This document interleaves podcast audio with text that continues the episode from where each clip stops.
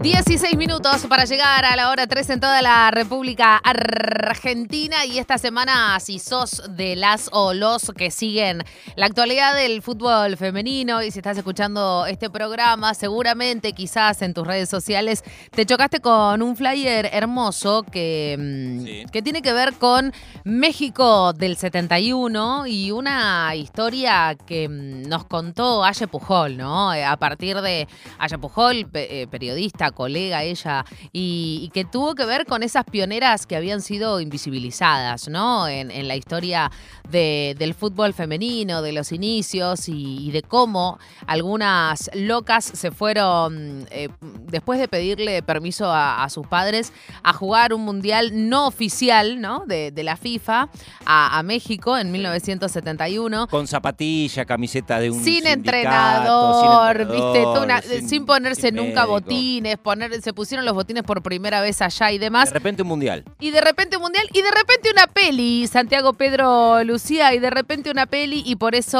ahora mismo estamos en comunicación con Carolina Gil Solari. Ella estudia diseño de imagen y sonido también en la Universidad de Buenos Aires, se especializa en, en realización y hoy está hablando con nosotros y nosotras porque mm, claramente tiene mucho que ver eh, en lo que es México 71, que es su ópera prima, así que eh, la saludamos. ¿Cómo andas, Caro? Nato y Santi te saludan. ¿Cómo va? Buen mediodía.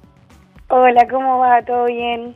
Bueno, Caro, eh, contanos cómo surge esta idea. Nosotros eh, y nosotras somos muy, muy amigas de, Lucky Sandoval, que es una de las mujeres claves en, lo que tuvo que ver no solo con la recuperación histórica, ¿no? De, a mí me gusta decirle, así como le decían a, las madres y abuelas, viste, de las viejas locas. Bueno, de estas viejas locas que hoy conocemos, que cuando eran muy niñas eh, se fueron solas después de, de tener la autorización de sus padres a México a jugar al fulbito, digamos, ¿no? Así, una, una, una cosa muy sencilla en el 1971, digo, trasladarse mentalmente a ese recorte histórico y pensarlas ahí jugando al fútbol tan lejos de casa, ¿de eso se va a tratar la peli?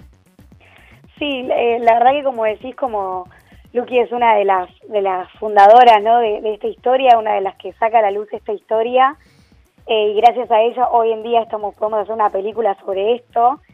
Eh, la peli va a contar lo- todo lo que se vivió en el Mundial del 71, pero como decís, lo más llamativo era cómo los medios cubrieron ese Mundial allá, eh, porque fue transmitido a color cada partido y además en el día a día se hablaba de este Mundial. Eh, por suerte, nosotros hicimos una, una gran investigación en cuanto a material de archivo y cada jugadora se tenía guardado en cajas eh, un montón de, de gráficas y la verdad que a mí fue una de las cosas que más me sorprendió y eso se va a ver todo en la peli, eh, pero la cobertura de los medios de este mundial eh, realmente fue, fue es alucinante y yo no sé si hoy en día, o sea, con todos los mundiales que pasaron, si hay algún mundial que se asemeje a, a esa cobertura, ¿no? Esa cobertura que hizo México, porque claramente acá en Argentina no, no se cubrió nada, eh, pero es, esa, esa cobertura en México fue realmente es algo asombroso lo que, lo que pasó ahí. Eh, Caro, ¿qué te fue pasando a vos eh, a medida que mm, avanzaban en la investigación? Me imagino que con una participación central y, decisiva de varias de las protagonistas, ¿no? Que ellas deben tener eh, atesorado muy buena parte, no solo de los recuerdos en su cabeza, sino de- del material, tanto pe- periodístico, bibliográfico, no sé si, audiovisual, que es determinante. ¿Qué te fue pasando con, ellas? Cuando vos te, te acercás, le contás lo, que- vas a hacer, lo que necesitas también. Se quiso de convertir en jugadora de fútbol. De ellas, claro. ¿Qué, ¿Qué te fue pasando en todo ese proceso? No, la verdad que como que en realidad fue como un, un poco un maratón de emociones, porque por un lado era la alegría de, de poder eh, hacerles eh, cierto reconocimiento, ¿no? Que sentía que se merecían, pero a la vez como que me sen- sentía una decepción enorme eh, por mi país, digamos, porque era como que, o sea, las dejaron solas y encima eh, eh, después nadie habló de esto. Entonces era como, che, fueron a representar a Argentina eh, y las trataron mejor en México que en su propio país, como que un poco me, me agarró un poco de eso también. Eh, y, y también, bueno, y obviamente la alegría de, bueno, hoy en día que puedan ser reconocidas, que las jugadoras actuales las valoren también y, que puedan también contar su historia y ser parte de todo el crecimiento del fútbol femenino. Hablando con ellas, se sintieron muy parte de, todo lo que está pasando en la actualidad, eh, como que sintieron que, que, más allá del reconocimiento, como que algo pudieron despertar en todas las jugadoras eh, y creo que mm, todo lo que pasó en el 2019 con la lucha de la profesionalización, creo que ellas sumándose a esa lucha también le dieron un poco más de empuje a, todo esto. Entonces, eh, hoy en día sé que están muy orgullosas y que les hubiera gustado, obviamente, que esto se conozca mucho antes, pero también era como un, che, capaz, si esto salía a la luz antes, capaz es toda esta lucha arrancaba un poquito más, eh, un poquito más temprano, ¿no? Claro. Eh, pero nada, como te digo, fue como una montaña rusa de emociones y además, además de, del mundial, cada una nos contó su historia personal, de cómo hicieron, cómo se enfrentaron a, algunas a familiares para poder jugar al fútbol, eh, o cómo arrancaron, ¿no? Eh, por ejemplo, Virginia Andrada, que es una de las protagonistas, eh, algo que me llamó mucho la atención es que era ella venía de una familia muy humilde y me dijo, si a mí mi mamá me daba una muñeca, yo capaz nunca hubiera jugado al fútbol, pero el fútbol, digamos, no es un deporte colectivo, con una pelota juegan un montón de nenes. Entonces, eh, me dijo que a partir de eso es que arrancó a jugar al fútbol, porque no tenía ningún otro juguete y con los nenes del barrio le conoció la pelota y ahí se enamoró. Y en La Rioja le dicen que es la, la Maradona de La Rioja. Ah, muchísimo. Eh, sí, sí, sí, sí. Eh, así que nada, es bastante reconocida también ahí ella en La Rioja. Eh, pero bueno, es esto también, nos encontramos con historias personales. Claro. Eh, y yo, yo, por lo menos estoy en, en Vélez, en fútbol femenino, como delegada, y veo hoy en día también lo que tienen las jugadoras y por lo que se sigue luchando, ¿no? Y me parece una locura y digo, fa, todo lo que la tuvieron que pelear en su momento. Totalmente. Y, también es una locura decir, che, pasaron 50 años y hay cosas que siguen pasando, ¿no? Eh, y pasaron 50 años. Totalmente. Eso, también es, es un poco chocante, pero bueno, se está trabajando, ¿no? Estamos hablando con Carolina Gil Solari, que es una de las directoras de la peli del primer mundial no oficial, con mujeres argentinas que jugaron a la pelota en México del, del 71. Em, ¿Sabes qué pensaba, Caro, cuando este, charlábamos con Cami, con nuestra productora, y, y, también charlar con, con Luqui Sandoval, que nos mandaba data y leer la gacetilla y demás? Eh, digo, debe haber sido muy complejo también, ¿no? Hacer una peli sobre la que se sabe tan poco de la historia oficial. Sí, la verdad que nos ayudó mucho Lucky, que tiene bastante, bastante información.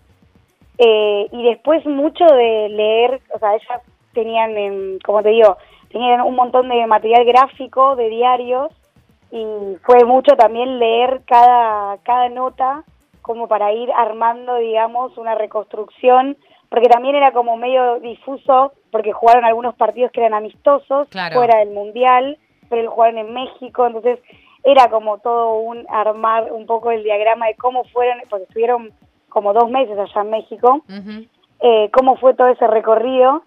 Eh, pero bueno, sí, Lucky nos ayudó mucho, eh, pero bueno, el material, como te digo, todo lo que salió periodístico de allá, también estuvimos ahí leyendo y más o menos fuimos reconstruyendo con eso eh, un poco lo que era eh, el cronograma, digamos, de todo lo que fue el Mundial.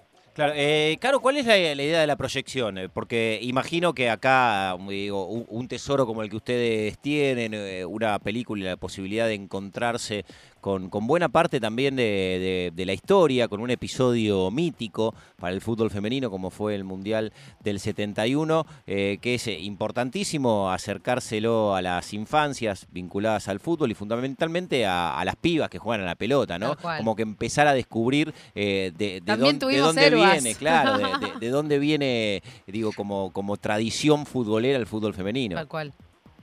Sí, eh, o sea, digamos que esta, esta historia forma parte directamente de la historia del fútbol femenino para mí, es forma parte de la historia del deporte argentino. Eh, entonces, sí, la idea es pasarlo en los espacios Inca que, que se nos permita. Ahora vamos a estar en el Gomont el 14 de diciembre y en Córdoba el 22 de diciembre y bueno, vamos a ver qué espacios se nos abren eh, a partir de la proyección y después llevar, recorrer Argentina en lo posible y recorrer cada club. La, la idea es que sí, como vos decís, que todas las jugadoras puedan, puedan ver esta película, que sepan que nosotras también tenemos una historia de hace muchos años eh, y que, que, es esto, ¿no? Que el fútbol femenino no es una moda de ahora, mm. sino que es, eh, que es un deporte que viene luchando hace, hace muchísimo y, y es importante creo que las generaciones actuales y las que vienen eh, conozcan de, de, dónde nace todo, ¿no? Sí, eh, Caro, más allá de, la historia en sí, que ya le, dimos el marco, el, contexto, si vos tenés que hablar con alguien que no tiene la menor idea del fútbol femenino y tenés que recomendar el, documental, este, ¿qué fue lo que a vos te, más te gustó eh, de la película que hiciste para decirle la tenés que mirar por esto? Mira, yo creo que mm, estas jugadoras representan eh, representan a Argentina, eh, representan cómo se vive el fútbol en Argentina. Ellas viajaron sin nada, sin cuerpo técnico directamente, a enfrentarse a potencias mundiales y, dejaron el alma en, el Azteca. Eh, y eso creo que es propio de, de, los argentinos, ¿no? Que con capaz lo poco que tenemos, salir a la cancha para defender a nuestro país como sea, como sea. Y creo que eso hicieron estas jugadoras por lo tanto, creo que como argentinos y como país futbolero, eh, nadie se puede perder esta película. Y aparte también digo, pensándolo desde un lugar de ocupar un rol desde la resistencia, ¿no? Digo, sin saberlo, porque eh, no, no, sé si Elba Selva, ¿no? Eh, si, si todas y, cada una de ellas sabían lo, lo, que estaban haciendo o lo que quizás, en, lo que quizás se iban a transformar eh, para, para la historia del fútbol femenino, ¿no? Para esta recuperación, para esta reivindicación también de las mujeres como, como futbolistas. Pero digo, eso también es, es lo hermoso de esto y, y me imagino imagino lo que debe haber sido también esas juntadas con cada una de ellas, charlando de esto y, recuperando también y quizás muchas veces, porque a mí me ha pasado de hablar con muchas de ellas en, varias oportunidades y que te cuentan cosas y vos decís, pero esto es parte de la historia, eh, ¿no? Y, que quizás ellas te lo cuentan, bueno, como una anécdota que pasaba, porque muchas de ellas, y esto también se lo tenemos que contar a la gente mientras estamos hablando con Carolina Gil Solari, que ella es una de las directoras de México 71, de este mundial no oficial que jugaron las mujeres allá lejos y hace tiempo, de que muchas de ellas no se lo contaban ni a las familias, ¿no? Digo que las amigas o los amigos no sabían que ellas eran futbolistas y que jugaban al fútbol, porque bueno, 1971, mujeres y fútbol, ¿no? Sí, no, tal cual. Sí, yo creo que ellas no dimensionaron eh, lo que lo que habían lo que habían hecho, o sea, la hazaña histórica que, que lograron allá, ganándole también 4 a 1 a Inglaterra. Eh, creo que ellas no lo dimensionaron eh, hasta que en un punto fueron reconocidas, ¿no? Como que creo que en esa visibilización ellas ahí dijeron, che, pará, claro. Eh, somos una selección, jugamos un mundial, somos históricas. Eh, creo que recién ahí es donde empezaron a, a reconocerse ellas mismas como futbolistas. También creo que pasaba eso, ¿no? Como que capaz eran personas, mujeres que jugaban al fútbol y ya. sin entender la importancia, ¿no? Claro, sin entender la importancia y bueno, creo que de a poquito eh, a partir de cada reconocimiento de cada mimo, ¿no? Que porque también ahora tienen más contacto con los jugadores actuales y hay muchas que las reconocen, ¿no? Entonces creo que eh, ellas hablar hablar del mundial es como un mimo, es como les encanta. Eh, entonces creo que a partir de eso es que empezaron a reconocer ¿no? lo que lo que habían logrado y lo que habían hecho. Y también hablando con Elba Selva me pasó que me dijo, si yo sabía que a partir de, de que salga a la luz esta historia íbamos a hacer que cada vez más nenas juegan al fútbol, o que esto se... Hablaba antes. hablaba antes, tal cual, me lo dijo y también lo dice en la peli en un momento y se hablaba antes, yo no sabía que, que podía llegar a pasar todo esto.